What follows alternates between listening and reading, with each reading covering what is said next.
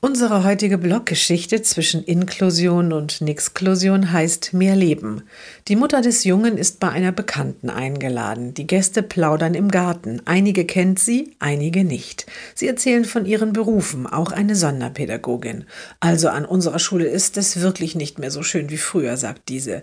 Nur noch die Schwerstbehinderten seien dort, pflegebedürftig, nicht sprechend, allesamt.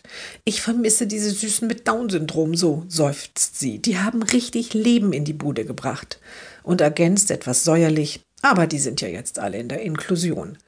Die Mutter des Jungen sagt erst einmal nichts, sondern hört weiter zu.